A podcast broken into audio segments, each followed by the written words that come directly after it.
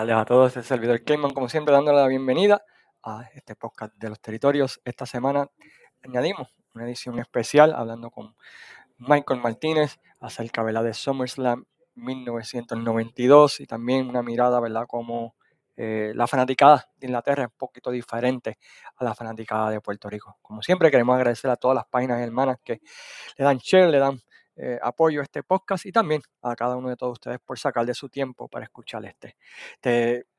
luego de esta pausa, pues comienza el podcast hablando acerca de SummerSlam 92. Un muy buenas noches a todos y bienvenido a este su segundo podcast favorito, Tonight in the Main Event. Un podcast donde usualmente hablamos de cartelera de la era de los territorios que empieza, ¿verdad? Pues desde los 50 hasta el año 1993. Esta semana tengo un invitado súper especial, un invitado que, que para mí es el futuro de, de, todo esto, de cubrir la lucha libre en lo que tiene que ver con internet, con podcast, con todo esto.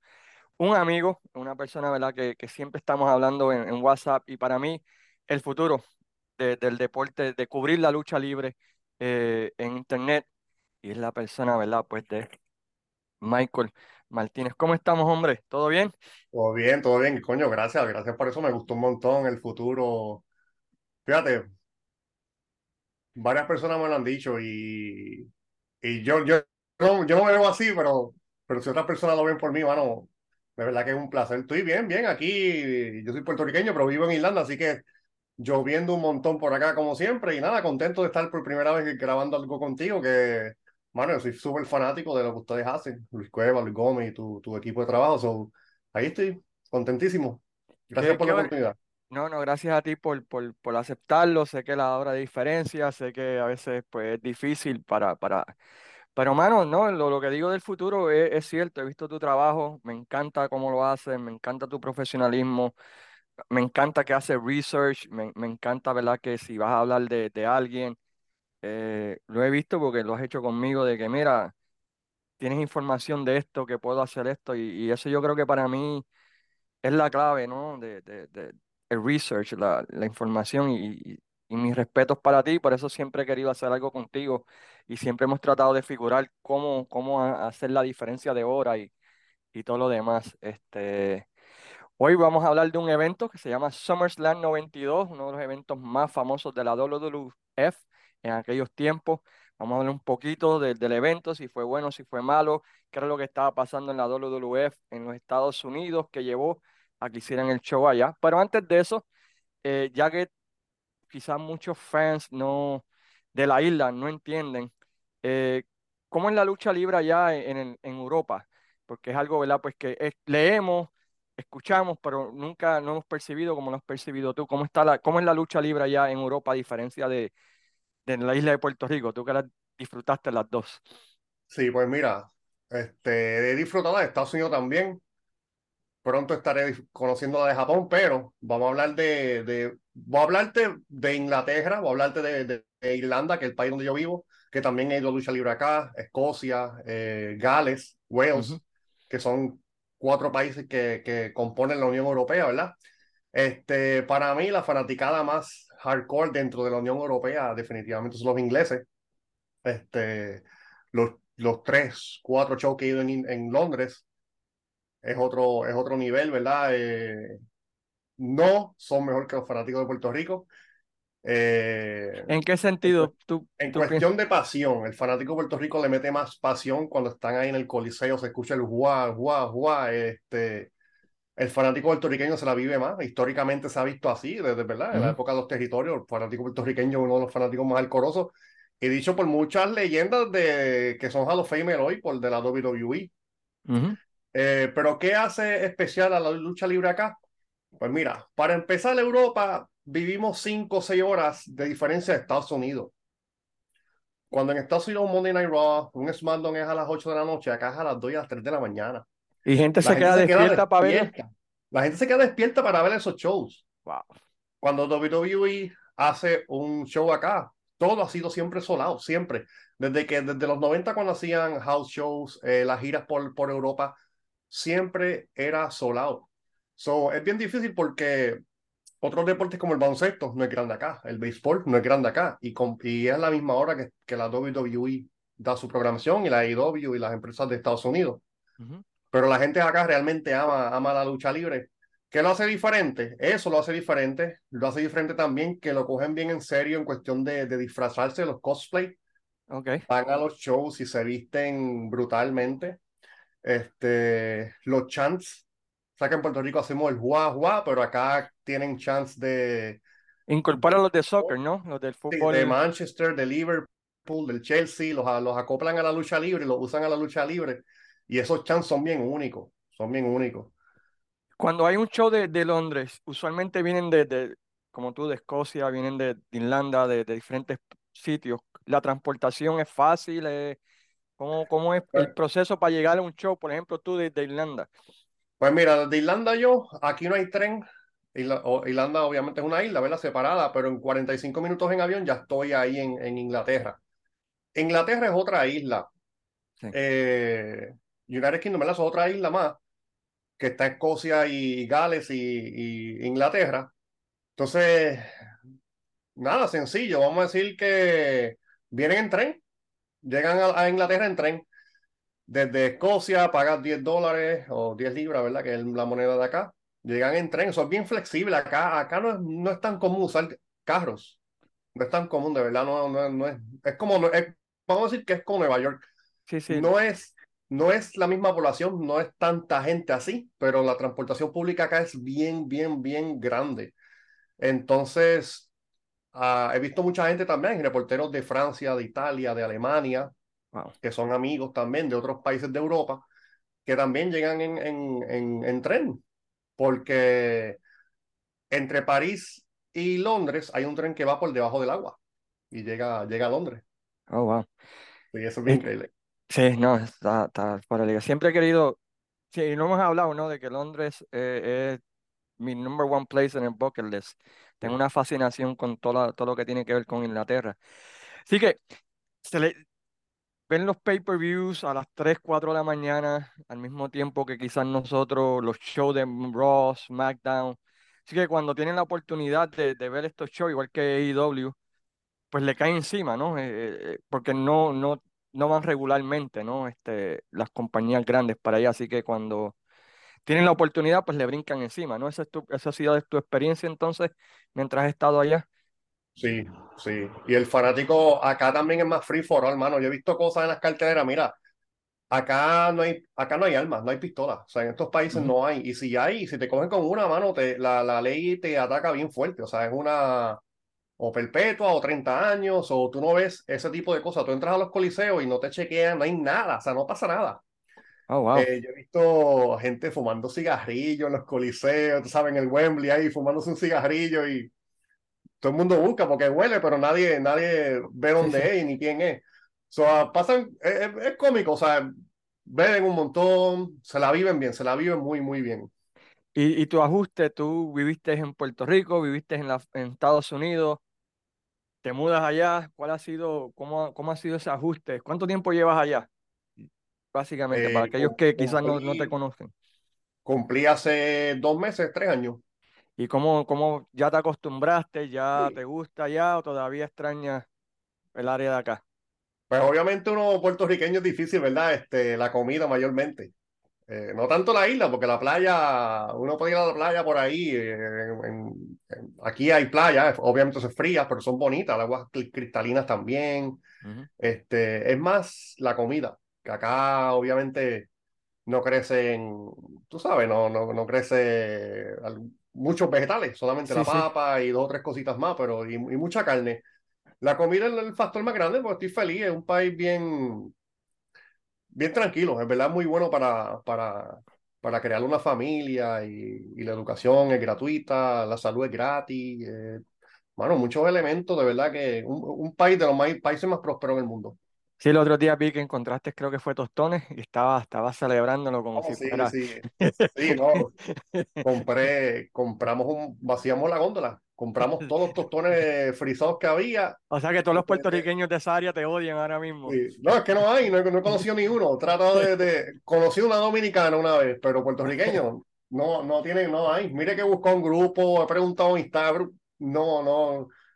Pero vacié la góndola y como mi esposa tiene un negocio, los Sí, sí. metimos los, los tostones en el freezer allí en el negocio y ahora ten- tengo tostones hasta de aquí a 10 años. Está bien, entonces vas a, vas a poder disfrutar por lo menos esa- de, de esa comida boricua por un rato hasta que te canses.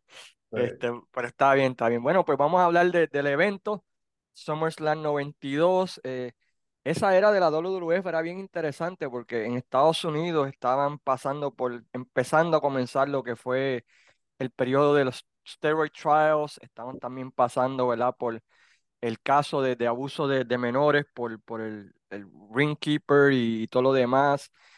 Y las asistencias en, la, en, la, en los Estados Unidos, pues se había ido, ¿verdad? Para, básicamente para el toile, había comenzado a bajar. Hulk Hogan, pues no, ya en la corrida del 91 no fue tan efectivo, este, por lo debido a los esteroides, ¿verdad? Pues se tuvo que ir. Eh, fue el proceso para cambiar, ¿verdad? Del hombre grande al hombre pequeño en la, en la WWF. Eh, y la WWF, ¿verdad? Pues comienza a ir más a Europa, empieza a hacer más house shows allá eh, en Alemania, en Austria, empiezan a invadir Europa porque había, se, se dieron cuenta, ¿verdad? De que había hambre, ¿no? Por el producto. Y por meses se había rumorado de que iba a haber un pay-per-view en Inglaterra, pero Vince, según Jim Cornette ha mencionado muchas veces, odiaba hacer pay-per-view de Inglaterra por el, cambio de diferencia. Pensaba, ¿verdad? Pues que no iban a hacer suficiente dinero, pero finalmente deciden hacer SummerSlam, ¿verdad? Pues ah, 92 de Wembley. El Wembley de este SummerSlam es diferente al Wembley, ¿verdad? Que eh, del, del sí, ¿verdad? sí, Eh, sí, sí, no, por lo menos las afueras, en las afueras es bien, es bien diferente. La infraestructura en las afueras. Adentro supongo que es más o menos parecido, la misma audiencia, me- la- perdona, los mismos asientos, a la misma sí. capacity, la capacidad.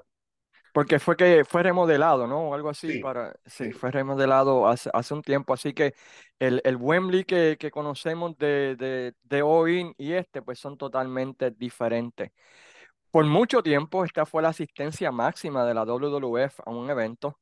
Eh, usualmente todo el mundo piensa que fue WrestleMania 3, ¿no? Que, que este, él tenía récord, pero en realidad WrestleMania, ¿verdad? Pues Dependiendo a quién escuchen, ¿no? Fue 73 mil, fue 78 mil, pero no fueron los 93 mil, ¿verdad? Pues que, que, que la WWF ha promovido por tantos y tantos y tantos años. Aquí creo que fueron 79 mil pagando, más o menos 78 mil, 79 mil pagando, aunque WWF siendo WWF, pues siempre exageran un poco y pusieron creo que fue 82 mil y, y pico. Eh, ¿habías visto este evento antes de, de, de hoy? Sí, Este, sí, definitivamente. Yo soy fanático de esa era. Esa era fue la que yo crecí. Esa era fue la que me hizo enamorarme de la lucha libre. Ese, ¿cómo es? Ese era el, no, no era el New Generation era, ¿verdad? Es la Este, Golden, ¿no? Golden Age. algo así ya. Sí. De el cambio ese a HBK, el cambio a, a, a Bret Hart, que, ¿verdad? Pues aquí tiene la prueba máxima, ¿no? Si podía ser un main event y podía cargar a alguien en una lucha, queda bastante claro, ¿verdad? Este, pero algo que yo noté, y no sé si lo notaste tú, mano, es lo que tú mencionas, la, la fanaticada estaba bien pompeada este show, mano. Este, eh, una de esas cosas. So, la primera lucha.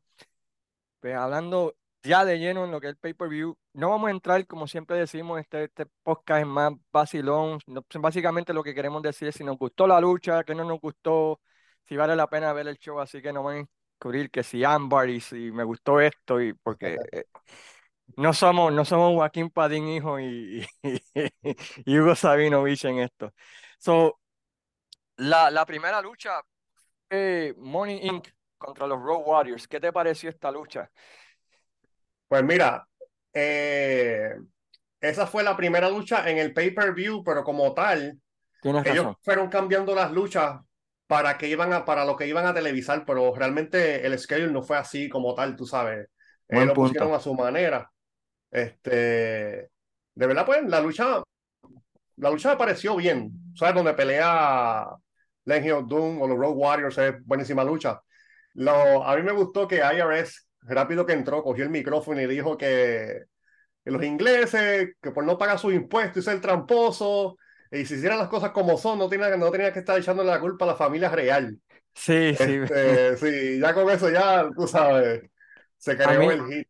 eh, Eh, durante ese tiempo la- lo- los, Road Warriors tenían el, el estúpido muñeco ese, Rocco. Rocco, Este, supuestamente eso fue, bueno, la razón que se lo dieron es porque para creer que supuesta simpatía por los Road Warriors, porque con Legion of Doom, como se llamaban en la WWE, porque supuestamente, ¿verdad? Pues no pod- eran tan increíbles que no podían ser débiles, ¿no? No se veían débiles, el muñeco fue para... Pero ellos lo odiaban, ellos odiaban el maldito muñeco ese y, y Paul Ewing con, ¿verdad? Pues con la motora y todo lo demás. La lucha estuvo buena, a mí me gustó. eh, siempre he sido un fan así medio calladito de Mike Rotundo o IRS. Me gusta cómo, me gusta cómo vende, me gusta cómo, cómo hace las cosas, el, el timing. Eh, y básicamente, pues, como todas las luchas de los Road Warriors, el único que vende ánimo. No sé si te... O sea, Hawk entra ahí a tumbar Sí, cabeza y... sí. No, y, y eso mismo que, que los Road Warriors eran los técnicos y a veces habían cosas que hacían como si fueran los malos, tú sabes, hacían sus trampas también. Sí, sí, Eh, sí. Yo creo que esa era parte de su apío, ¿no? Que nunca sí, cambiaron. Si me aplaudes bien, si no me aplaudes sí, también. Eh, la lucha terminó este, con Animal planchando, ¿verdad? A, a DiBiase, si no me equivoco, con un, sí, un body slam.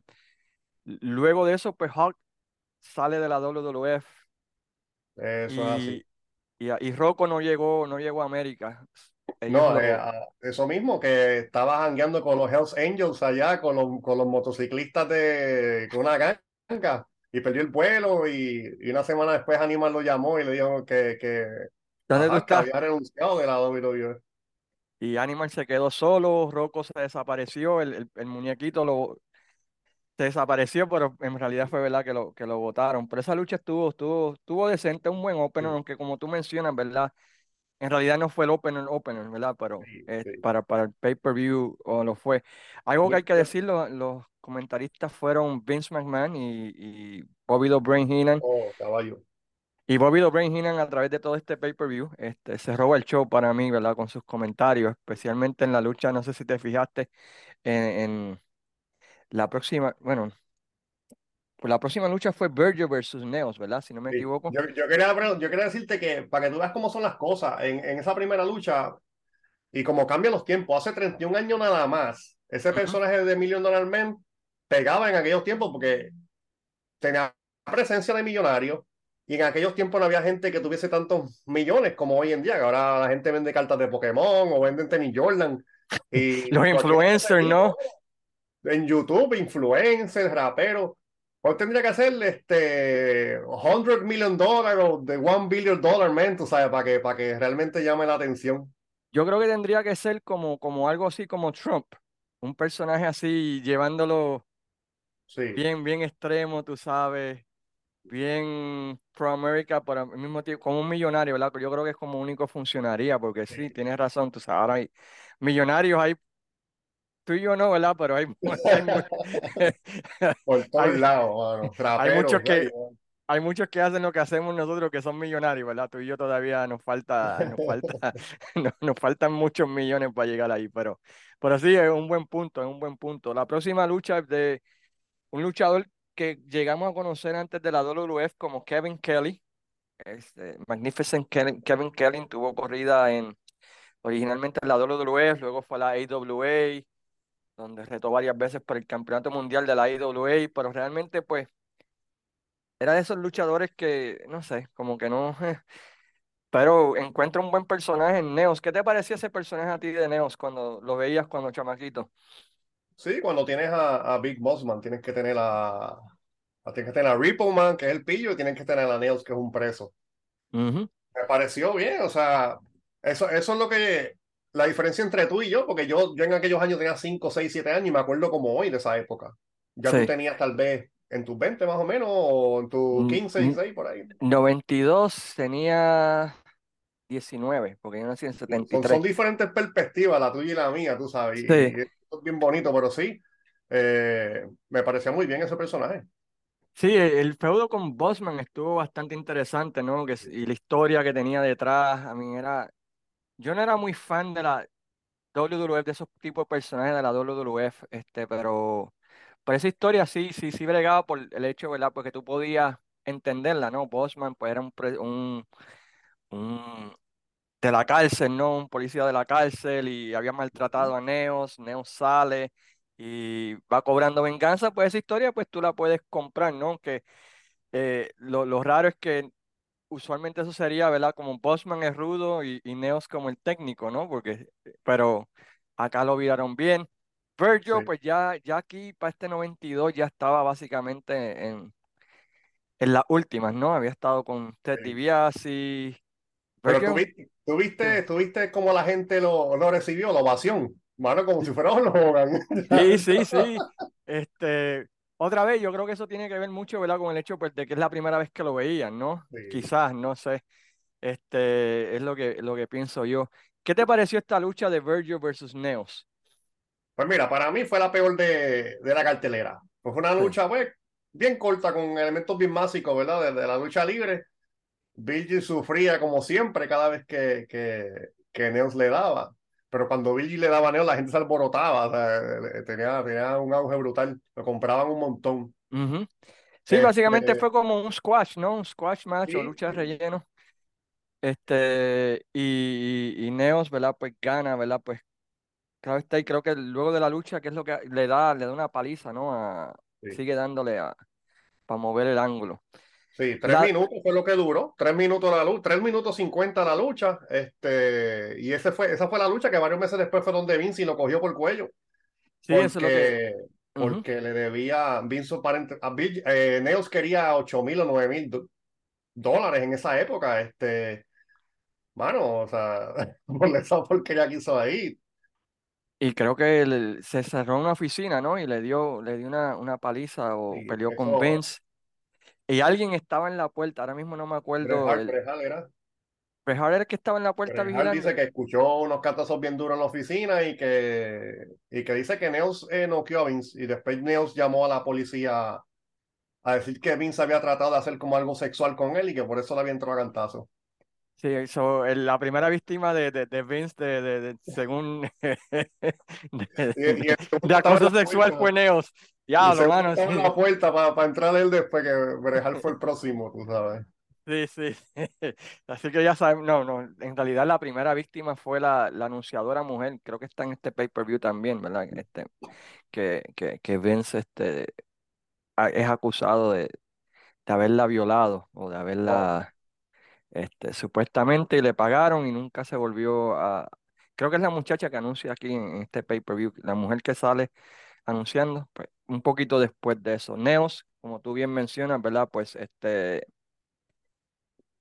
Le da Vince, es, vo- es votado de la empresa, va a la WCW, luego de eso, ¿verdad? Pues va a cuanta promoción pequeña, independiente que existe, ¿verdad? Con ese personaje, pero nunca llegó a, a hacer este, nada, nada relevante en el deporte. Voyager, pues en las conferencias, ¿verdad? De fan convention, ¿verdad? Sin nadie en la fila, pobre hombre. La famosa, la famosa foto, ¿verdad? No, pero fue, tú sabes el, el nombre de Voyager a a quién se debe, ¿verdad? ¿A quién? Eh, Dusty Rose se llama Virgil Runners. Es el nombre. sí, sí. Entonces, entonces, cuando fue creado Virgil, fue como un shot a Dusty Rose, porque Dusty Rose en aquel tiempo era el book que lo estaba trabajando para Crockett Promotions. Eso fue como una forma de burla para, para, para burlarse de Dusty Rose. Y luego funny que Dusty Rose, ¿verdad? Pues llega a la WWE. Pero el nombre de Virgil es una, una broma o un shot a, a, a Dusty Rose. Este, así que para aquellos que, un trivia para los bars, vayan a beber, dicen, ¿cómo? Mira, ahí tiene. La próxima lucha para mí eh, fue mi favorita, mano, en el sentido de, de la historia, los comentarios de, de, de, de Bobby the Brain Heenan cuando dice, cuando salió Cherry, dice, Moon over Miami, por la vestimenta de Cherry Martel, no era la lucha de HBK contra Rick Martel, donde Cherry estaban peleando por los servicios de Cherry Martel hasta cierta manera, ¿no? Sí, eso era una lucha eh, entertainment. Lo que se ve hoy día, eso esta gente lo estaba haciendo ya en el 92. Me da pena con Cherry porque Cherry, bendito pobrecita, no, no tiene el chavo para comprar mucha ropa, parece. Estaba, esa, esa fue una lucha, mano, de, de quién enseñaba más nalga. Este, más nalga ya. Rick eh, levantando la truza de Chon, se le iba las nalgas a Chon, después Chon se, la, se le iba las nalgas. Hay que enseñar las nalgas más. Sí, y Cherry Martel afuera, este, Sí. pero, pero so, la, la estipulación que no se podían tocar la cara. Era una lucha entre dos rudos, básicamente, porque Rick Martel, como el modelo, era, era rudo. Para mí, Rick Martel es uno de los luchadores más underrated que existe, Ujú. hermano, porque el tipo es un luchón. Su corrida como campeón de la IWA fue excelente. El problema es que estaba compitiendo contra Hogan y Flair en los otros lados, ¿verdad? So, su corrida en la WWF también para mí fue, fue muy buena. usted- Y en WCW. HBK durante ese tiempo, ¿verdad? Pues había hecho el cambio de los Rockers, había tirado a Marty Jannetty, ¿verdad? Por, por la famosa Barbershop. Y- Y se une a Cherry Martel. Y para mí, Cherry Martel, eh, yo creo que hasta HBK lo reconoce, fue la figura que ayudó a establecer a HBK, porque Cherry Sí, Martel, eh, esa, esa tipa, como luchadora, como manager, hermano, la, la hacía, sacaba hit, o sea, la gente la, la odiaba.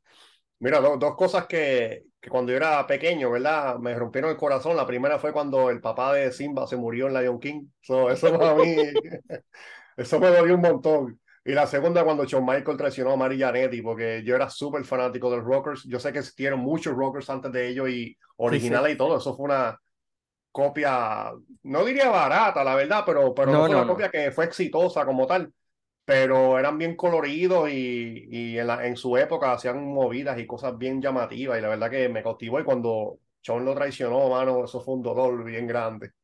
Sí, este, a mí me gustan los Rockers cuando salieron al principio, dije, ah, son una copia de los Rock and Roll Express, pero los tipos luchaban y, y tuvieron un buen feudo con, con Arn Anderson y Tully Blanchard, que si nunca han visto una lucha, chequen en YouTube, chequen en. Peacock, tuvieron una increíble lucha contra los Twin Towers, este, que era este Big Bossman y, y quiero decir One Man Gang, pero no- era Kim, Akim en, en era Con el Kim Oriental Express, y aquí con el sí, Oriental. Express también en, en WrestleMania, fue el 91, ¿verdad? Sí, No, Sí, exacto. So, ellos tuvieron tuvi- tuvieron muchas luchitas así que si ustedes la buscan van a encontrar, hermano, que era tremenda, tremenda pareja. Tuvieron buenas luchas con Heart Foundation, iban a ganar los campeonatos mundiales en pareja, pero cuando los ganaron se cayó la, la soga y Vince cambió de idea y no pudieron tener ese ron como campeones mundiales de la, de, la WWF en pareja. So, HBK se está tratando de establecer aquí como, como, como esa nueva cara de los rudos, eh, ese nuevo personaje de los rudos. Rick Martel, ¿verdad? Pues ya estaba establecido. Y esta lucha, pues otra vez, como tú dices, fue bien entretenida. Eh, los comentarios de Bobby Heenan cada vez que veía las nalgas de Cherry Martel con sus comentarios, este, tiene que tener frío.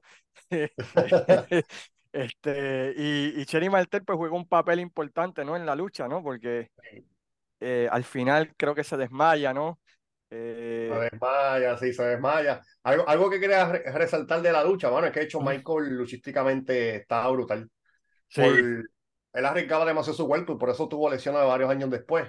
Eh, pero la técnica, la forma de ejecutar, eh, lo hacía todo a la perfección, mano. Y, y, y pues, arriesgaba su cuerpo. sí, Eh, tuvo una carrera envidiable como quiera, pero muchos años de su pick no luchó, tú sabes, tampoco.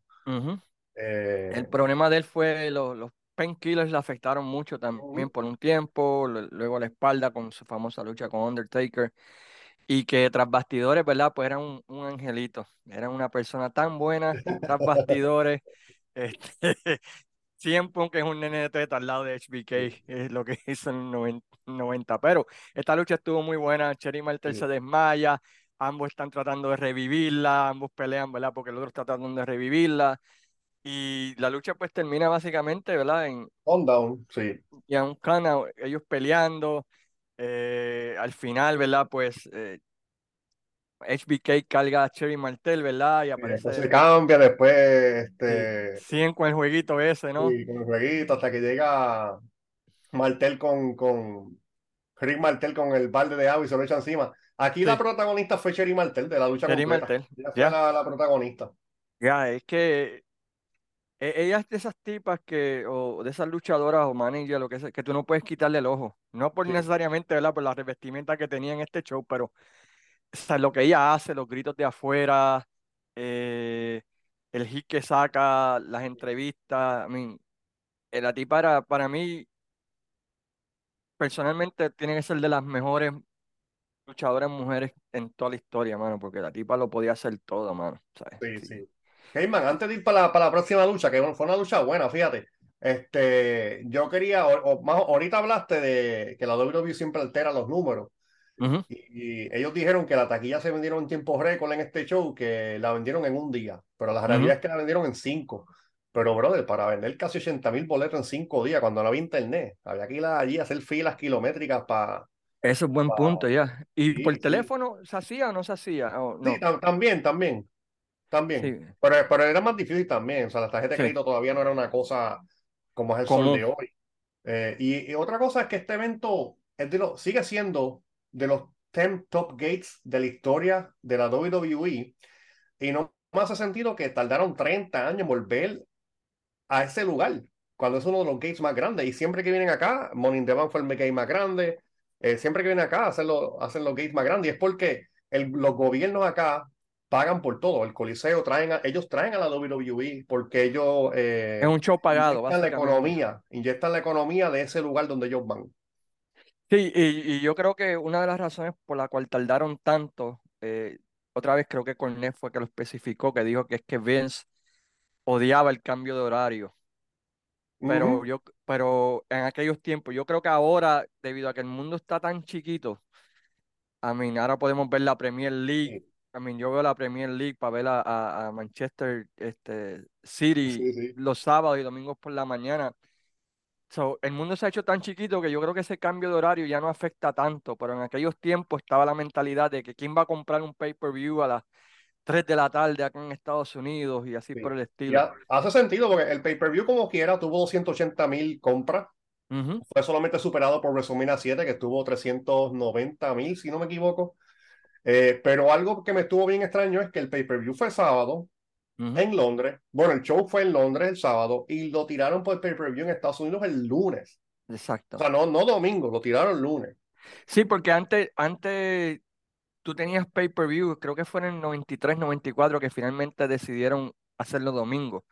Pero antes tú tenías pay-per-view martes, jueves, eh, cuando anunciaban, tú sabes, no era, no era un asunto como ahora que yo creo que llegó un tiempo en que las compañías de cable dijeron, ok, pues sábado boxeo, domingo lucha libre. Y ahí fue que cambió para el 93, 94 y, y ahora pues volvió otra vez, ¿verdad? Pues a hacer los pay-per-view los sábados. Y a mí me encantan los pay-per-view sábados, bro. Sí, a mí también, porque tiene el domingo también libre. O sea, después quedarte hasta tarde viéndolo. Sí, mano, porque especialmente cuando AEW que corre esos shows de siete horas que tú no sabes cuándo van a terminar, que tú dices, diablo, son la medianoche y todavía quedan tres luchas. Este, so, que lo hagan sábado, pues, para los viejitos como yo es fantástico, porque tú- como tú dices, tienes el domingo para recuperarte y si no lo terminas el sábado, lo puedes ver el domingo por la mañana. Hitman, hay un feudo aquí que no se dio, que era Papachango contra The Texas Tornado. Y ese año 92 fue bien malo para Kerry Von Erich. Sí.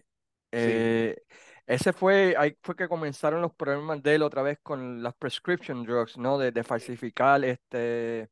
La posesión fue arrestado por posesión de prescription de painkillers. sí, porque él se robó, se robó este, un, un pad con la firma del doctor y básicamente pues se hacía el mismo los refills. Sí. Y pero no poco después de eso, WWE lo votó y después, varios meses después fue que, que se suicidó. ya, eh, este, ya, ya, e- ese fue el gran problema de Kerry Von Erich, I mean, porque el tipo lo tenía todo. Sí, tipo tenía un, sí, un sí. carisma del, del carajo, como pocos luchadores en la historia. Tipo sabía luchar, eh, pero el problema es que tú no sabías el carry que ibas a tener en el ring. Un día, inclusive eh, su run en la WWE fue un, un run bastante bueno, este, pero otra vez, los, los problemas de droga, ¿verdad? Pues hicieron que pararan el, el, el push. sí, Eh, y es una pena porque se pudo haber hecho mucho, mucho dinero con él, pero no, no, no quiso. sí. La, eh, y ahí Papa Chango, ¿verdad? Pues durante ese tiempo Sí, estaba, tenía más o menos el feudo ese con, con Warrior, ¿no? Que, que le hacía la, la, el vudú o qué sé yo, qué diablo. sí. Ya, yo, yo Peleó, él peleó, él peleó en esas luchas preliminares, este, luchó contra Tito Santana y le ganó, le hizo el, el, el shoulder breaker, que se llamaba la llave de él, algo así, y, y le ganó. Otra Pero lucha pues que, esa que, lucha, Otra lucha que no se transmitió fue la de Dogan y los pastores, ¿no? Contra Sí, contra Nasty The Boys. Y los Nasty Boys. Aunque hicieron, lo que me pareció raro fue que hicieron promos, o sea, hicieron las promos, pero no enseñaron las luchas, porque en el, en pay-per-view enseñaron promos de Nasty Boys, enseñaron promos de, de Sí, pero no, no enseñaron la lucha, eso, eso me, me sorprendió un poco. La, la próxima lucha fue por los campeonatos mundiales de la WWF en pareja, los Natural Disaster versus los Beverly Brothers. ¿Qué te pareció, qué te pareció esta lucha, este, Michael? Pues mano, yo siempre odié a los Beverly Brothers, no sé por qué. O sea, el, el personaje en sí, el Sí, personaje que sí, ellos tenían en- dentro de la WWF, no me gustaba para nada. Y pues, eran, eran rudos, tú sabes. Eso, lo- eso es lo que tienen que hacer, que sí, sí. molestarme, tú sabes. Eh, me pareció pues una buena lucha. Eh, Mm, los Natural Disaster eran, eran técnicos, mano. O sea, personas que siempre vimos rudos. De verdad que se veían corpulentos, o sea, se veían bien grandotes comparados a los Beverly Brothers. Que, y eso, que los Beverly Brothers los dominan 6'4". Sí, Y esa gente musculosos se también. gigantísimos lo de ellos. A mí Yo lo que me sorprendió de esta lucha fue cuán over estaban los Natural Disasters, mano. que Cuando esos machos brutal. salieron, porque para mí no, no eran tan populares, pero me equivoqué, porque ahí en, en London la gente estaba... Sí, sí, sí. De verdad eh, que tener el público en el bolsillo. Este, que yo quería decirte que, que mano, John Tenta, Earthquake, en ese show tenía 29 años. Brother, y estaba bien calvo, parecía un viejo de, de- parecía que tenía 55 años o 60. O sea, el tipo se sí, veía sí. bien, bien embaratado. Eh, Este, y, y, y sí, porque él, él estuvo como luchador sumo, ¿no? Empezó su carrera como luchador sí, sí, sumo sí, en Japón, luego fue a Japón y luego pues entró a la WWF, entró con el famoso feudo, eh, ángulo, ¿verdad? De que era un fan y, y así fue que entró y se hizo aliado de, de, de los rudos y luego, pues, la, pues, Typhoon creo que era este cuñado de Hulk Hogan. O sea, eso no lo sabía.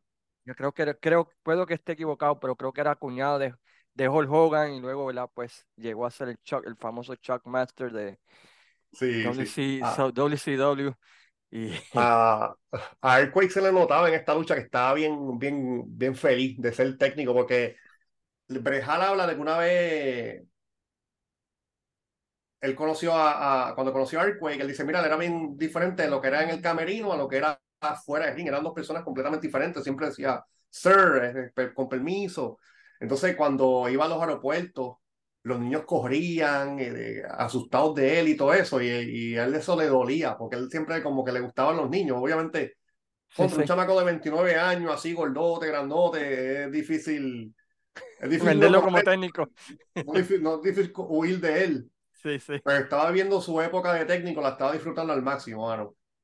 Y, y, y ganaron esta lucha con la fanaticada otra vez, los tenían en la palma de la mano cuando él hizo el, el, el sí, No, no se levantaba nadie, ¿verdad? Pero muy buena luchita. La, la, o sea, la de Martel y HBK estuvo buena, esta estuvo buena. Eh, el pay-per-view. Pues estaba empezando a cobrar este, un poco sí, de fuerza en cuanto a, a- a calidad de, de lucha. sí, La, la próxima lucha fue bien interesante, ¿verdad? Porque tenías a dos ex miembros de Demolition. Tenías a, a Demolition, a, a Crush y, y a Repo Man. Repo Man era Barry Dorso, que luego se convirtió en Crusher Khrushchev en la NWA, aliado de los rusos, llega a la WWF, se hace parte de Demolition y aquí ya pues se había Demolition, ¿verdad? Pues eliminado y vuelve a Repo Man, uno de esos gimmicks bien raros, ¿no? Que supuestamente él era, te poseía las cosas. sí, Anyway, Crush fue traído a Demolition, ¿verdad? Pues porque uno de los Demolition originales ya no podía luchar, estaba lastimado. Este, vio Eddie y para reemplazarlo en las luchas y básicamente, ¿verdad? Pues hacían los Freebird Rules que cualquiera de los tres podía luchar. sí. Eh, lo sacan y ahora lo, lo empiezan a repackage, ¿verdad? Como un luchador de Hawái que es bueno, positivo, chi, chiá, y no funcionó, mano. No, Yo, yo tengo entendido que él era de allá, si no me equivoco. Sí, sí, de Hawái. Él nació allá. Este, para mí esta lucha fue bien rara porque pensé que la química iba, la química iba a ser mejor. Sí, pare- porque en la fueron pareja los pareja. de lucha se conocían. Tú sabes, la lucha fue malita, eh, pero no peor que la de Virgil y, y la de Nails, pero, pero, Sí. no, pero no me gustó. No, a mí Eh, tampoco. Repo Man estaba tirando ya los últimos cartuchos, eh, no era ni la sombra de lo que fue. eh. Sí, Sin embargo, Crush, con, con el personaje no me llamaba la atención, pero él, su presencia sí. Sí. 6'6 de estatura, 320, entrenado por Anthony Inoki ahí en Japón. Ujú. Este, mano, y nunca, nunca dio ese paso más allá. Murió joven también, murió a los 43 años. Sí, eh, el único tiempo que a mí me gustó Crush fue cuando se viró rudo Oh, el, sí, fue, el, el- ajá. y, y tuvo el famoso feudo con Macho Man eh, para WrestleMania 10. Y que viene el tatuando violeta y, la cara. Sí, ese, ese feudo con, con Macho Man me, me gustaba. eh, me gustó ese feudo que terminó, ¿verdad? con la lucha de callejera en WrestleMania 10, que es una de esas luchitas underrated. Y hay una promo de Savage camino a, esa, a ese WrestleMania que, que deben de chequear, porque él habla de, de, de su carrera y un, como un shoot, ¿no? Un work shoot, Sí. donde él dice, no, yo, yo he fallado, fallé en mi matrimonio, fallé en esto, fallé en lo otro. Este, así que chequenla si puede, ¿verdad? Esa promo de, de Macho Man camino a, a WrestleMania 10. Pero sí, tienes, tienes razón, este... Es, esa lucha yo creo que todo el mundo esperaba más, ¿no? Por, como tú mencionas, la química y, y todo lo que, lo que había entre ambos. La próxima lucha, mano, a mí esa historia, yo digo que se puede hacer en Puerto Rico, mano. Sí, con Sí, dos, eh, dos, con dos técnicos, con dos técnicos y, es verdad. y, Y y los, un y los tienen. Pues- Y la los tiene para hacerlo, fíjate. la W, y mira, y pensaste igual que yo, WWC. Este, y, y tienen el rudo para poder hacerlo. Ajá. No sé si tú piensas, ¿quién qué nombres tú piensas? A ver si El Intelecto y Mike Nice. y, y estaban jodiendo por el lado. Saben, sí. Con alguien Este, más, fíjate. con alguien más, con, con sí, con, con alguien más fastidiando. Yo creo que ahí tienen tremenda historia. La historia de esta lucha básicamente es que Ric Flair y Kurt Heenan, ¿verdad? Pues Savage era el campeón mundial. eh, Ultimate Warrior pues había regresado. Él había sido campeón mundial de la, de la WWF también. Había una rivalidad entre Savage y Warrior que había culminado en WrestleMania 7. So, todavía, ¿verdad? Pues había ese, eh, eh, ¿cómo se dice? Esa rencilla entre ambos que no se había resuelto. Y Ric Flair y Kurt Heenan, Mr. Perfect, ¿verdad? Pues utilizan eso a, a plenitud y dicen, ¿verdad? Pues que ellos habían comprado los servicios de uno de ellos, ¿verdad? Para la lucha y comienza, ¿verdad? El dime y direte entre los dos técnicos. Tú te vendiste, no, fuiste tú. Y yo creo que ese- ese- esa historia en Puerto Rico quedaría tan chévere, ¿sabes? Quedaría tan bien, porque se puede comprar, ¿no? O sea, van acá diciéndole, no, Mike Knight se vino del, del nuevo orden, o mira, el Knight no, mismo, el mismo, el mismo Rey González de Rudo, que la gente lo también, compara como el rifle puertorriqueño. Mucha sí, gente lo dice. fantástico también. Esa es tremenda otra opción. No, intelecto, Mike- cuidado con Mike Knight, Sí, te va a traicionar. Él habló conmigo y tiene ese build para aniversario 51. Yo creo que quedaría que los catapultas a los dos, los hacen más grandes todavía. sí, porque están recibiendo el rob y, y tienes una historia que, que, que la gente puede entender y la gente puede comprar, ¿no? Y es una historia que yo creo que no se ha visto en Puerto Rico. Puede que esté equivocado, ¿no? Yo Eh, creo que no, no. Yo yo creo creo que no. no. Yo creo que no, puede que esté No. equivocado. Yo creo que quizás la más cercana fue Chiqui eh, tratando de convencer a Maelo Vueltas que abandonara al Invader, pero, pero así entre dos luchadores técnicos yo creo que nunca se ha dado y para mí sería una historia fenomenal. Este, llega la lucha, mano, para mí Savage, él, él y, y Rick Rude son los mejores que le sacan luchas a, a, a Ultimate Warrior, man. Sí, este. a- antes de ir a la lucha, Rifler sale, porque se era un pietaje de, de lo que nos lleva esta lucha. Ujú. Y yo quería, yo quería decirte, mano, que Fleal y Perfect tenían un montón de potencial para hacer más cosas juntos, mano, pero la estadía de Fleal fue bien corta. Sí, sí. Pero wow, wow, también. La química entre los dos, manos, era perfecta, mano. Demasiado, demasiado, demasiado buena. Sí, sí, y, y, y básicamente, ¿verdad? Pues a través de todo el evento tú ves a los comentaristas que el camerino de. Savage, el camerino de Warrior, hablando como bien tú dices con Flair, con Perfect, eh, Vince McMahon preguntándole a Bobby Heenan si él sabe, ¿verdad?, qué es lo que está Sí. pasando y Bobby Él Heenan, decía que sí, que no iban a decir. sí, sí, Este, le preguntaban a Fleal y Fleal esquivaba la pregunta y se reía. No, de verdad, mano, un build-up bien, bien, bien bueno. De esta bien, lucha, mano, de esta lucha tengo mucho que decir. No, a- zumba, Aquí yo tengo mucho que decir porque por la todo diferencia tuyo. de perspectiva, ¿verdad? La diferencia de, de años que tenemos. Este, en ese entonces yo tenía 92, tenía 5 años. ujú. Brother, te digo, yo me acuerdo, yo me acuerdo esas 5, 6, 7, me acuerdo.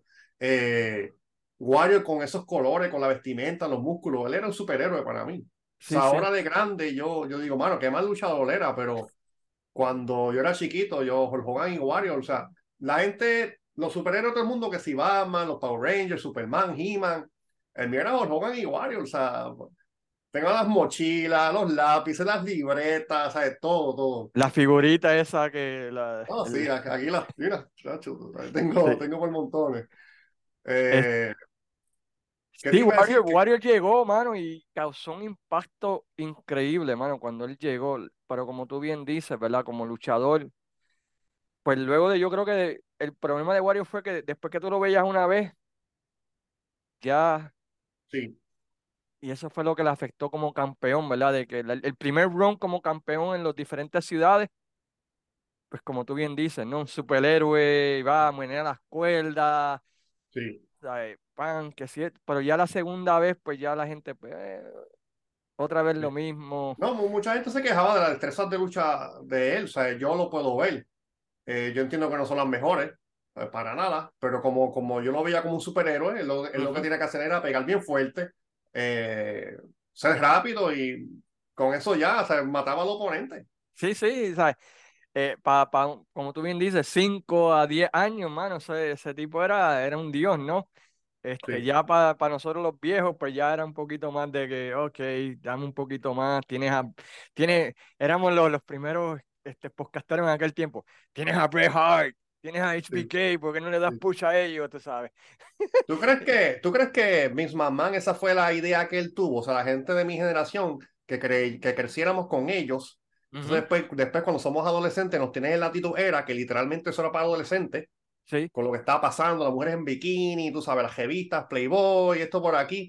Eh, entonces, pues, otra generación que las rules a Gretchen, ya somos más adultos. Entonces, después, volver a empezar de nuevo el ciclo, porque ya, ya lo que están dando no es para mi generación, no, es, es más para abajo, tú sabes. sí. Entonces, yo pienso que eso fue lo que. ¿Tú crees que sí? Sí, porque él lo hizo en el 84, eh, mira, él lo hizo en el 84 con Hulk Hogan, John Dog, Ujú. este, ¿qué más estaba en el 80 y pico? Que, que era básicamente para nenes chiquitos, básicamente. O sea, tenías tu Roddy Piper, que era un rudazo y qué sé yo qué, pero tenía los personajes, ¿no? Que si Tito Santana, para atrapar a los nenes, ¿no?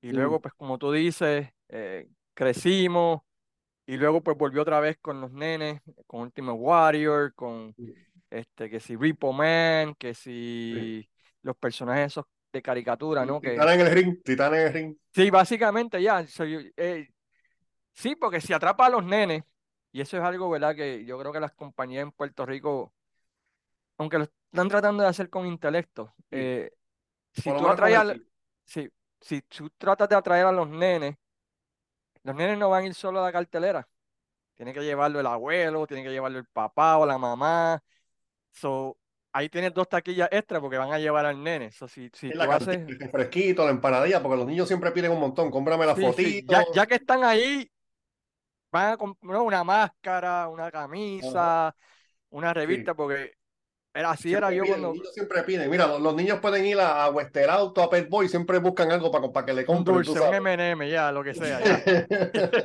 No, yo me acuerdo cuando yo era chiquito que iba a las carteleras, las fotos, o mira la revista de la Capitol, o, ¿me entiendes? Ya que está una empanadilla, un hot dog, o lo que vendieran en la cantina en aquel tiempo, tú sabes, si tienes al nene, tienes a dos personas más y, y vas a gastar, y vas a gastar. Y yo creo que la lucha libre en Puerto Rico se ha tratado de, de, de ir a ese, a ese público de internet o ese público de nuestra edad y se ha olvidado de que si tú atrapas a los nenes, Sí, pues tienes, tienes, tienes, todo, tienes, tienes siete años más de fanaticada, ¿me entiendes? Yo sí, creo que eso es algo que por alguna razón, no, no, no sé, no, no han podido capi- capitalizar mucho la lucha libre en Puerto Rico. Eh, No sé qué Mira, piensas tú. sí, es verdad. Eh, es verdad, definitivamente. Eh, te quería decir que Wario, hermano, también el año antes, WrestleMania 6, Hogan lo vendió y Hogan perdió con él. Ujú, O sea, eh, Hogan perdió el campeonato mundial de la WWE en un WrestleMania con Ultimate Warrior, que ya tiene campeonato intercontinental. Sí. ¿Cuál hubiese sido la razón? No sé, pero Hogan perdió, se dejó perder de Warrior. O sea, es algo increíble también. Creo que en aquel tiempo iba, iba a ser una película. ¿Ah? Iba a ser una película, creo. Y también Hogan en ese tiempo, ¿verdad? Pues no, no era el draw que, que, que había sido anteriormente. So, este, Vince quería, es que está, ¿cómo se dice? Se había sobreexpuesto. Es como te voy a extrañar si no te vas, ¿me entiendes? Exacto. y ya llevaba desde el 84 ahí al palo, so, ya, ya la gente pues quería ver algo nuevo, ¿no? Sí, pero conociendo a Hogan, que, que ese también de los míos, eh, hubiese soltado el título sin perderlo. ¿Tú me entiendes? sí, sí, sí, hubiese hecho como HBK hizo del 93 al 96, que Sí, claro. solamente hizo un jab y fue a Razor Ramón. Además nadie le, No, nadie. siempre perdía la sonrisa o le dolía la rodilla o Sí, se le cayó el pelo o ese día pues amaneció con PMS y no podía luchar. No, sí. Michael tiene un récord de, de no hacer jabs que.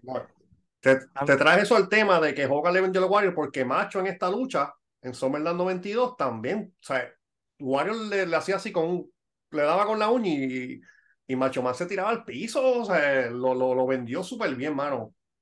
Este, y, y no, no, eh, como te digo, para mí lo que es Savage y, y Rick Rude eran los mejores que le sacaban lucha a Ultimate Warrior.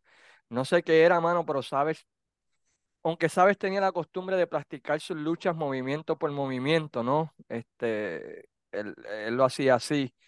Quizás eso era la, la, la, ¿cómo te digo? Este, la razón por la cual las luchas de, de ambos eran buenas, no sé, No, pero lo hizo ver bien, lo hizo muy, ver muy bien. Yo vendía quería, y... yo te quería preguntar porque ahora de grande, ¿verdad? Que vi el pay-per-view otra vez para grabar esto. Yo digo, mano, como que el tema no pegaba con él. Y es que la, la, la entrada de Macho Man, el, el, el tema, ¿verdad? Es bien conmovedor, es, es, es bueno, a mí me gusta. El Está bien duro, clásico pero... ese, ¿sabes? Pero eso era para mí, para Macho King. No era para el Macho Man que estaba en ese tiempo. Sí, no, no, no sé, no, no le cambiaron nunca la música. Sí, porque eh, esa música empezó con él con Elizabeth, ¿no? Y, y, y pegaba porque Elizabeth era la mujer clásica, Sí, como tú sabes, como la princesa Diana de la lucha libre, eso yo claro. entendía. Luego de eso, ¿verdad? Pues sí, este Macho King también pegaba, ¿verdad? Porque era otra vez realeza, ¿no?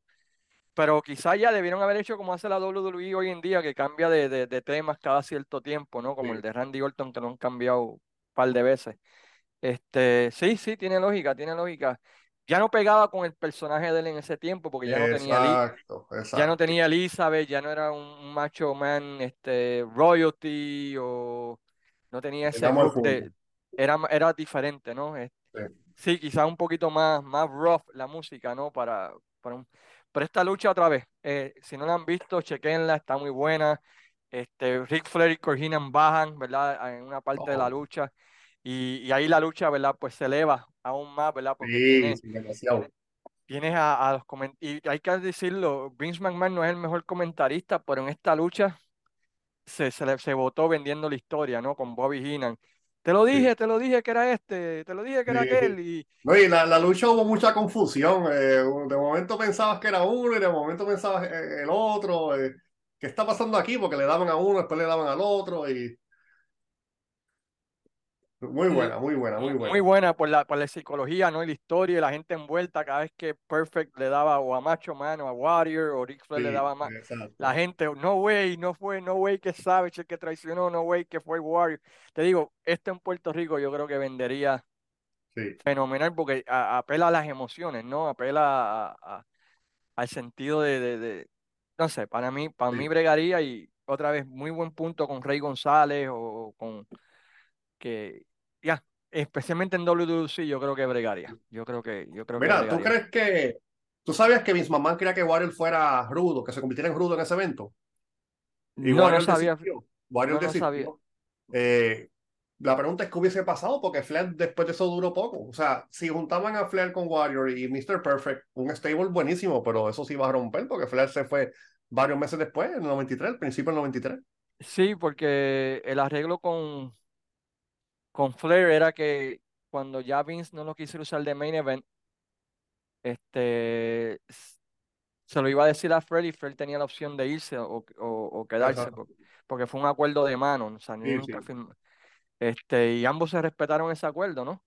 Este, no, hubiese sido, hubiese sido interesante, pero después de eso Warrior se fue, ¿verdad? Por, por después se fue por problemas otra vez económicos con, con, con Vince y ahí fue que se llevó a Mr. Perfect a cambiar a técnico y todo lo demás, ¿verdad? Esta lucha termina en, en con descalificación, creo que fue, ¿verdad?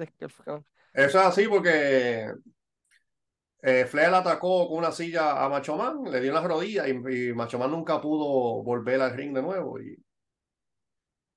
y Y se es- acabó ahí.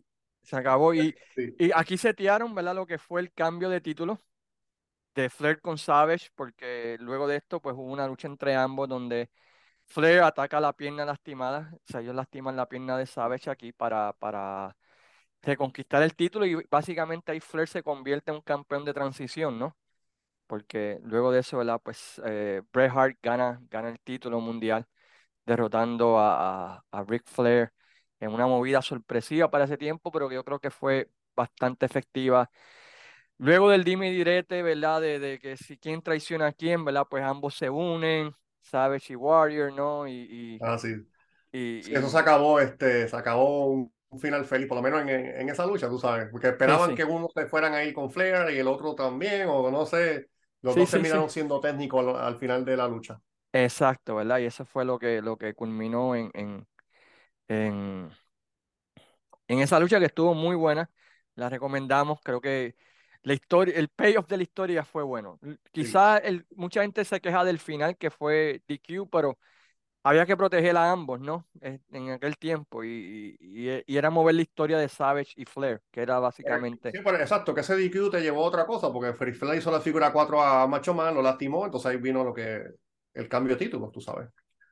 ya, y, y, y ahí fue la, pues fue comenzó el, el, el proceso de la vieja generación, de la era de Hogan a la nueva generación de, la- de, Bret Hart, de los Shawn Michaels del mundo y, de esos luchadores, ¿verdad? Y fue que se estaba acercando el final de una era y el comienzo de, de, de otra, ¿no? Básicamente, lo que significaba esa lucha. La próxima lucha era un casket match entre Kamala y Undertaker. Hermano, yo en ese tiempo no era, bueno, nunca, vamos a aclarar, yo nunca he sido big fan del Undertaker. ¿De Y yo verdad? sé que, de- no, nunca, me gustó su última, ese run que tuvo con desde Edge, Batista, eh, CM Punk, ¿verdad? CM Punk tuvo con él.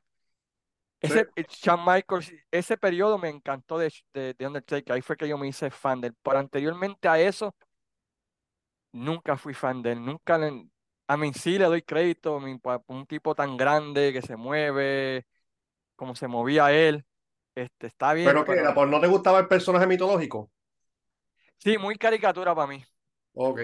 Muy caricatura para mí y Ya, nu- nunca conecté con él. Y yo sé que es un sacrilegio porque yo creo que todo el mundo que escucha este podcast y todo el mundo en las páginas de, de internet, Undertaker es Undertaker, ¿no? Y yo Sí, creo que no, tiene que yo, ver con lo que tú mencionas, ¿no? De la, la diferencia de edad. ¿Qué me ibas a sí. decir de Undertaker? Yo, Undertaker en esta era, la Golden Era, a mí no, no me gustaba, pero la, en la Attitude Era, mano, el tipo se parecía al diablo. O sea, el tipo, el tipo, el tipo con el Ministry of Darkness ese decía, ahora sí, ese tipo es el diablo. O sea, Ujú. perdonando, ¿verdad? La palabra, pero Sí, estaba, sí, sí. eh, mano, o sea, estaba brutal. El stable que tenía, lo que hacían, cómo ejecutaban, o sea, se veía brutal. Sí, sí. Luchísticamente, pues, está bien, es un personaje mitológico, eso no le exijo que, que, que Que me dé cinco estrellas. Sí, pero me lo disfruté mucho. Y, y también el hecho de que, de que en aquel tiempo los, los oponentes que le daban, pues no eran los, ¿sabes? No eran los Ric Flair del mundo. No fue hasta el, que hasta el 95, 96 que empezaron a ponerlo contra HBK, contra Bret Hart, que, que tuviste un Undertaker y dices, contra este tipo, tipo puede sí. luchar, tipo la tiene en el ring, la hace, tú sabes. Pero esta lucha, ¿verdad? Pues básicamente, como todas las luchas de Undertaker en ese tiempo, ¿no? Este, vende, vende, vende, hasta que finalmente hace el, el, el comeback y ¿qué te pareció esta lucha? Pues mira, la, la entrada de Taker fue más larga que la lucha. La, la lucha duró 3 minutos con 27 y la entrada de de Taker como 3 minutos 40. O sea, Sí, sí, molestando, pero sí, fue bien larga. Eh, la lucha fue mala, fue bien, bien malita. Pero ah, eso sí, mano, Kamala cuando entraba con esa música, con Kimchi y, y Harvey Whippleman, parecía que era un líder de una tribu de, de Uganda de verdad. O sea, el tipo parecía, Se ve, mano, se como que vi- se entraba vive el personaje. descalzo. O sea, no, él solo vivía full. Parecía un, un, un, qué sé yo, un líder de África de eso. Sí, y, y a mí fíjate, Kamala me gustaba, me gustó su run antes de que llegara a WWE, me gustó su run con Hogan, este, me gustó ya aquí ya, pues ya básicamente la, pues ya estaba en las últimas también, ¿no? Y, y, pero sí, como tú bien dices, las introducciones y todo el pump y circumstances, ¿verdad? Duró más que, que, que, que la misma lucha. Y otra vez, ¿verdad? Pues Undertaker, ¿verdad? Pues derrota a Kamala, creo que fue por conteo también, ¿no? Por descalificación, algo así. Por- por- no por descalificación, porque Kimchi y, y, y Whippleman estaban, pues le, le atacaron al Undertaker entre los dos. Sí.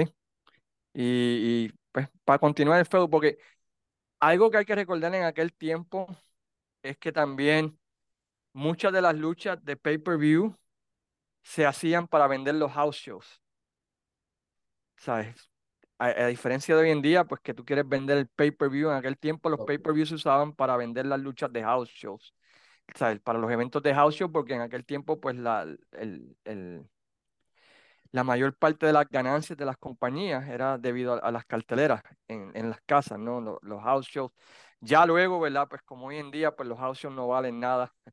Este, y básicamente es producir contenido de televisión, ¿no? Contener contrato de televisión. Pero en aquel tiempo, tú ves muchos de estos finales y tú dices, diálogo, DQ, conteo, pero era porque habían como 20 luchas más entre ellos en todo el circuito de house shows, o tenían que, que vender esos eventos. Y si en el pay-per-view pues tenían la resolución, pues la gente no iba a ver, no iba a ver, no iba a ir a los house shows.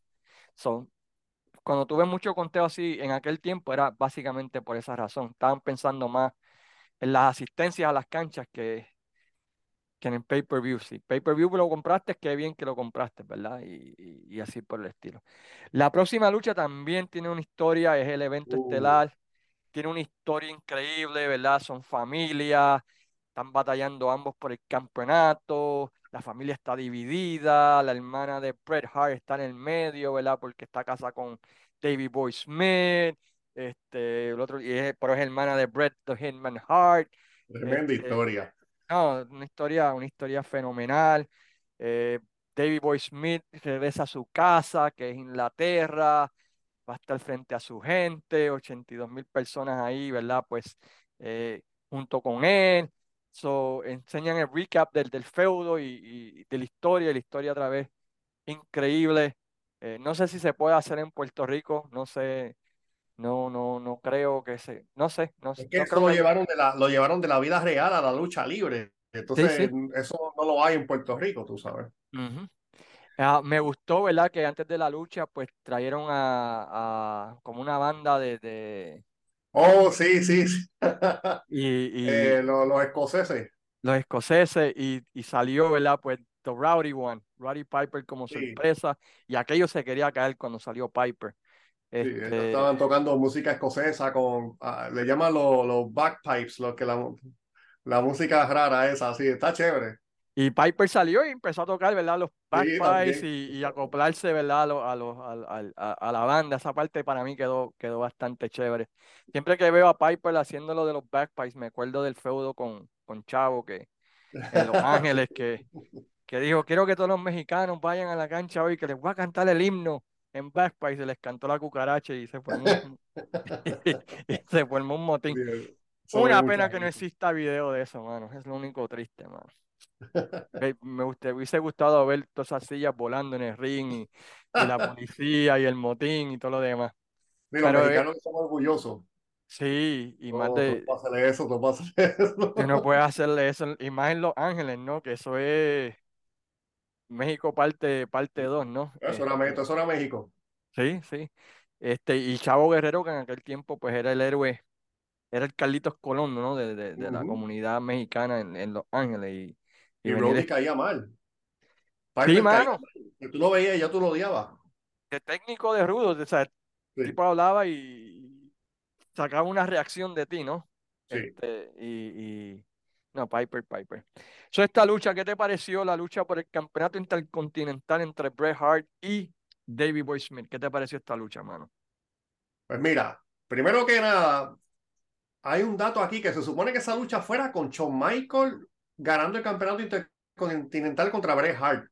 Ujú, Pero Bret vino con la idea de traer a British Bulldog y ponerlo over en su propio país.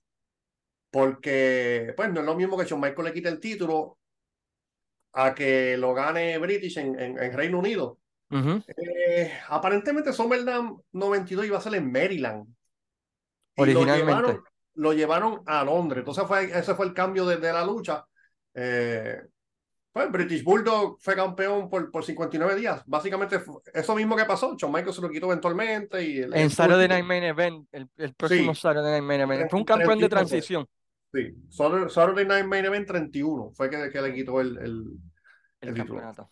Pues mira, Eh, la lucha me pareció, mano, eso es para pelo. De verdad, a mí me hubiese encantado presenciar. haber cubierto ese evento. Yo, yo no sé si es la ovación más grande en la historia de la WWE, para ser honesto. Tal vez, tal vez pueda ser. Eh, cuando él entró con, porque entrevistaron a la esposa, Ujú, a Diana Hart Smith, la entrevistaron antes de ellos salir. Cuando él salió con Lennon Lewis, Que en aquel tiempo era un héroe, ¿no? De, de, de Inglaterra. que qué. Un héroe de Reino Unido. Ujú. Eh, la tú escuchaste las bubucelas, eso parece un partido de fútbol, tú sabes, como si fuera el rey de Inglaterra, mano. Ujú. Eh, sí, y y de, de la contraparte, Brejal cuando salió, mano, parece un servicio fúnebre, ahí no, no. Si, si tiraban un alfiler al piso se escuchaba, la gente estaba calladita, mano. No sé si era porque decían, coño, Brejal está difícil para ganarle. Sí. No sé si era esa, esa intriga que tenía la gente, pero la lucha fue un montón de llaveos. Había momentos que se notaba que, que Brejal le hablaba a British y le decía, mira, vamos a hacer esto pues, ¿Sabes la historia de esa lucha, no? Sí, sí, que, Que, que David Boy Smith a los cinco minutos le dijo, no me acuerdo más nada. ¿Qué, qué es lo que vamos a hacer? Y entonces Bret Hart básicamente le Sí, dijo, mío, sí. "Món- móntate aquí que yo te voy a llevar. Se le olvidó, se le olvidó el plan que tenían en la lucha. Y el mismo, Sí. mano, eso, eso hace más caballo a Brett porque eh, cantó la- todos los spots allá arriba. Sí, y, y- Eso y- fue una y obra maestra. un clásico, man, Tacho, de- demasiada lucha. tú sabes, Mira, tú el- sabes eso, que el, que el tipo te diga, "Mm, ¿qué es lo que vamos a hacer? Porque no me acuerdo. Y, y tú, pero espérate, espérate, estás en el main event de, de un pay-per-view y no te acuerdas de esto. Pero, pero es lo que te digo, la- es que es, es un momento bien chocante. La entrada, como la tuvo con Lennon Lewis, la ovación tal vez más grande en la historia, mano, no sé, ¿sabes? A cualquiera se lo pida. Ujú. O sea, de tan emocionado que tú te pones, los nervios, el, o sea, todo te toca a la vez. Estás peleando Sí, con tu hermano, tu esposa está ahí, primera fila, estás peleando con el cuñado, todos esos elementos se juntaron en la cabeza de British y a cualquiera, mano, la verdad. Pero, y, y a mí, ¿sabes lo que me gusta esta lucha, mano? Que tú la puedes ver hoy. Y es rele- y, Oh, ¿sabes? Es como si hubiese pasado ayer, mano. O sea, esa es ujú, la, oh, sí, sí. para mí, siempre existe el debate de HBK y Bret Hart. Y, y para mí, Bret Hart es mejor porque sus luchas, tú las puedes ver hoy y parece que fueron ayer. Y él se acopla al estilo del luchador. Tú miras, por ejemplo, King of the Ring, él luchó con tres diferentes oponentes, cada lucha es diferente. Sí, En- y en esta lucha tú ves cómo él carga a David Boy Smith a- sí. majestualmente. A mí, un, un clasicazo que tú dices contra mano. ¿Qué hubiese pasado si David Boy Smith se hubiese acordado, ¿verdad? De, de la, de la mitad de las cosas que, que iban a hacer. Hubiese sido, hubiese sido Sí, bárbaro. ¿no? No, imagínate, pero lo, lo consideran una de las mejores luchas en la historia todavía. Sí. ¿Y cuántos años han pasado de eso? del 92 al 23, que casi 31 años, ¿no? Sí. Mira, otra, o- algo que hablaste de Brejal. eh, yo el mes pasado estuve en la cartelera de AEW, All In, acá en Londres. Y cuando vi, ¿cómo se llama el calvito de Revival? El calvo con bigote de Revival. Diadre, este, eh, no es Cash, no es Cash Will el otro. Dax, Dax. Dax. Ya, Dax. Dax. Algo así. Mano, el tipo es Bret Hart. Sí, Dentro del ring, el tipo, el tipo es Bret Hart. Dice, wow, mano. O sea, ese tipo es un máster wow. luchador. todo hace sentido, mano. El timing, o sea, wow. Yo no sé si él tiene el gimmick correcto para, para tener una corrida como solista, Ujú. como single, Sí. pero luchísticamente, humano, de verdad, fanático ese hombre. Yo, yo también, ese, ese tipo, lo que hace en el ring, las pequeñas cositas como Bret Hart, los detalles, Sí, sabes, cómo te vende, cómo te mira la cara. ¿Sabes? Yo creo que los luchadores hoy en día, si, si estudian a Bret Hart, por lo menos inclusive, yo el manerismo, cómo se mueve en el ring, lo que hace cuando lo hace, mano, ¿sabes? Mejorarían un montón, porque el tipo, el tipo es increíble en ese ring, esta lucha. Si nunca la han visto, no sé qué esperan, este, porque esta lucha me- te lleva por un mal de emociones, eh, sube y baja la gente, wow, wow. toda la gente ahí en fanaticada se cree que es el final, pero no es. eh, los, los falsos finales son en el momento correcto. eh, ¿Tú viste, tú viste cuando Brejal puso la pierna, uno, uno parecía una, tijeri- una tijerilla? ¿Cómo explicarte? Ellos estaban en el ring acostados los dos boca, eh, boca arriba, pero con las piernas uno encima de la otra. Un revolú ahí. Y, Pues Brejal eh, eh, eh, habló una vez que, que a las 3 de la mañana salió con esa idea, se levantó de la cama, levantó a Julie, su esposa, y le dijo, sí, vamos en, en el piso del hotel a practicar esa llave.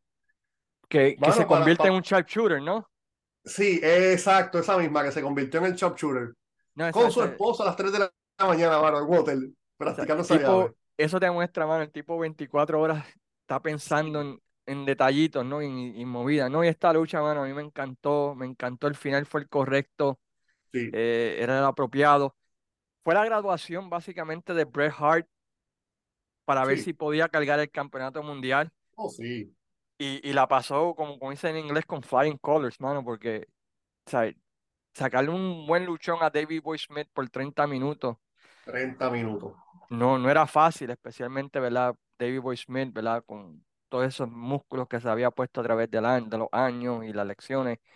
No, a mí esta lucha, un clásico, un clásico que, que, que como todos saben, David Boy Smith ganó con el famoso paquetito, eh, aquello se quería caer, eh, muchos, muchos niños nacieron nueve meses después de, de- de ese evento. La gente No, se le...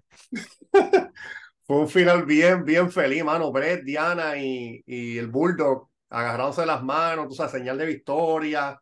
Sí, Mano, sí, niños tirados en el aire, celebrando, fíjate, Disney World, eso era Disney World, mano. ¿sabes? Disney World. Y, y como tú bien dices, ¿verdad? Pues oh, David Boy Smith fue un campeón transitorio para Shawn Michaels y, y luego de esto, ¿verdad? Pues Flair gana el campeonato mundial, eh, un campeón transitorio para, para Bret Hart, que gana el campeonato mundial y tienes el comienzo de la nueva era, ¿no? Con Shawn Michaels y, y Bret Hart con los títulos importantes, ¿no? Y comienza el push de ambos a lo que llegamos a conocer más adelante, ¿no? Entre los años 92 al, al- teníamos que Ujú, al 96, que básicamente fueron ellos dos los que, al 97, que fueron envueltos la cara de la empresa, ¿no?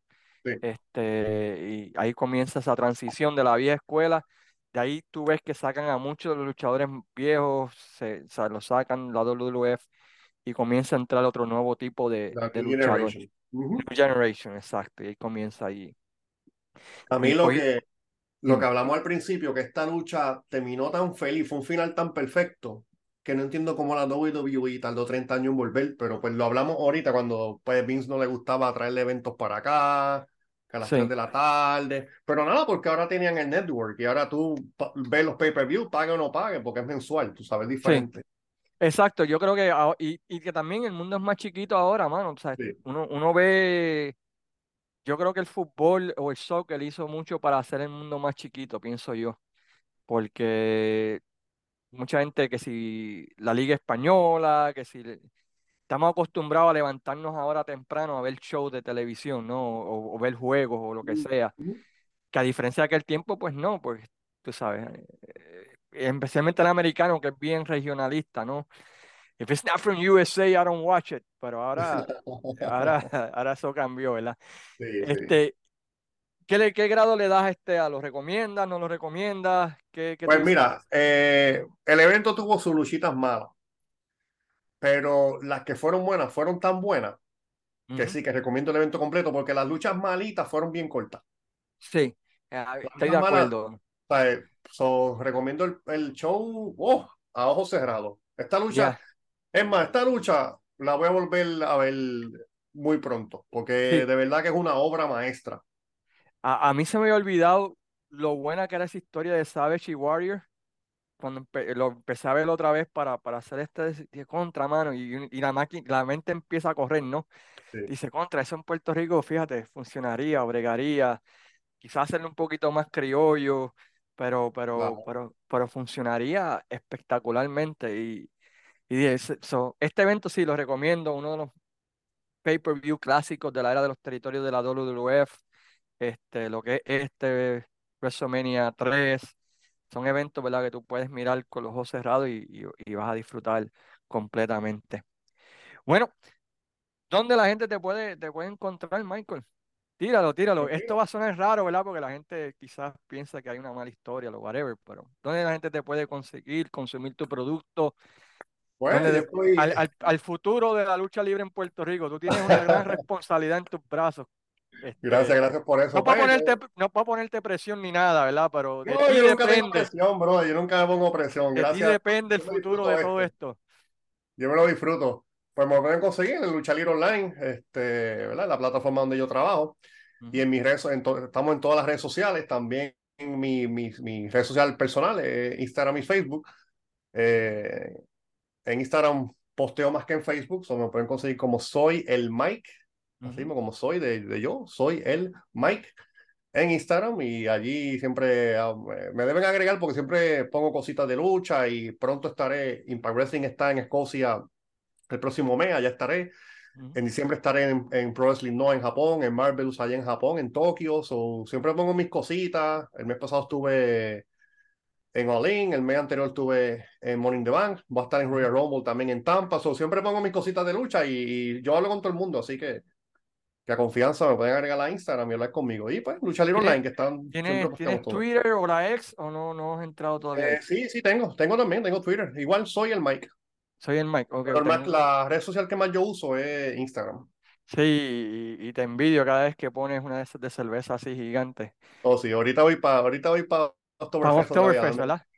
Sí, hermano, Michael, hermano, muchas gracias. Y lo que digo que eres el futuro, bro, no lo digo, no lo digo por decirlo. Para mí tu trabajo es increíble. no, eso vale un millón. Eh, ah, los, los sigo. En nuestras conversaciones acá por WhatsApp también las aprecio. eh, Y, y, y ustedes que me escuchan, que me ven, chequense en el contenido del hombre porque el hombre produce calidad. Este, y, y otra vez, su research es increíble y, y aprecio un montón, ¿verdad? Pues que, que te hayas montado en este, en este episodio, hermano. Se, se agradece No, el placer es mío, el placer es mío, mano. O sea, tú llevas, tú y tu equipo llevan tiempo haciendo esto. ¿Desde qué año? ¿Desde el 90 y cuánto? Yo empecé en el 97, mano. Imagínate, imagínate. son ya 20, 26 25, años. 26, diablo, mano. 26 Ratito años haciendo esto, mano. O sea, para mí es un privilegio estar aquí en esta plataforma, mano. O sea, el Wrestling Dome es increíble, desde los territorios, Saturday Night Main Event, todo lo que ustedes hacen es, es increíble. Si no han visto, hay- si alguien no ha visto, porque esto yo lo voy a postear en mi, en mi página, obviamente, y que si alguien no ha visto desde los territorios, el mejor podcast en español que hay. de Gracias, lucha libre, hermano. Todo está documentado eh, desde la época del, de, eh, desde los 30 hablas, ¿no? Desde los mil, es más, yo creo que desde 1800 y pico hablaste cosas hasta el 93. Dependencia, Oh, exacto, todo, depende de la historia del oh, territorio, ¿no? Pero este, y la historia del luchador y todo lo demás. Pero gracias por tus palabras y otra vez, mucho éxito, mano. Este, otra vez, yo creo que tú eres el futuro y, y, y sigue así. Yo creo que tienes mucha gente que, que, que está dentro de esto, que hace esto, que, que, que son fan tuyos, que, que quieren ver que tú llegues a, gracias, gracias. a los niveles más altos que existen. Así que cuídate, disfruta de Oktoberfest No me manden más fotos de cerveza por un buen tiempo que te envidio. Nada, no son bromas. Sigue enviando, mano. Un, un abrazo y, y, y, y te espero por acá pronto. Sí, mano, ese, ese, viaje va, mano, porque tenemos que ir a Abbey Road y tenemos que ir a, a, a London y, y, a Escocia y, ver donde filmaron Games of Thrones, que vi que pusiste también fotos los otros aquí, días. Aquí al lado. Es una chulería, mano. Eso es lo nuevo, porque estoy haciendo, estoy haciendo películas ahora también y series y cosas. Anda, eh, espérate. Sí, como no, extra, extra. Pero me están contratando porque, porque como soy diferente, todo el mundo es blanco acá, yo soy el único de color y a ellos les gusta tener diversidad, pues me, me sí, están sí, cogiendo sí. para ¿En qué, serie te ¿En qué serie te pueden ver como extra? Que, que, que eh, Blue ahí? Lights, Blue Lights por BBC, que es una serie que el Season 2 están grabando la obra, no sé cuándo sale todavía. Okay. The Hope Street también es otro ahí. Eh, viene Fast and the Furious, eh, la 10 o la 11 van a grabar por acá también, que va a estar Vin Diesel, Nicky Jam. Son un par de cositas por ahí pasando, vamos a ver. Ya, no, de, de, aquí a Hollywood voy a poder decir, mira, un podcast con un actor de Hollywood por aquí.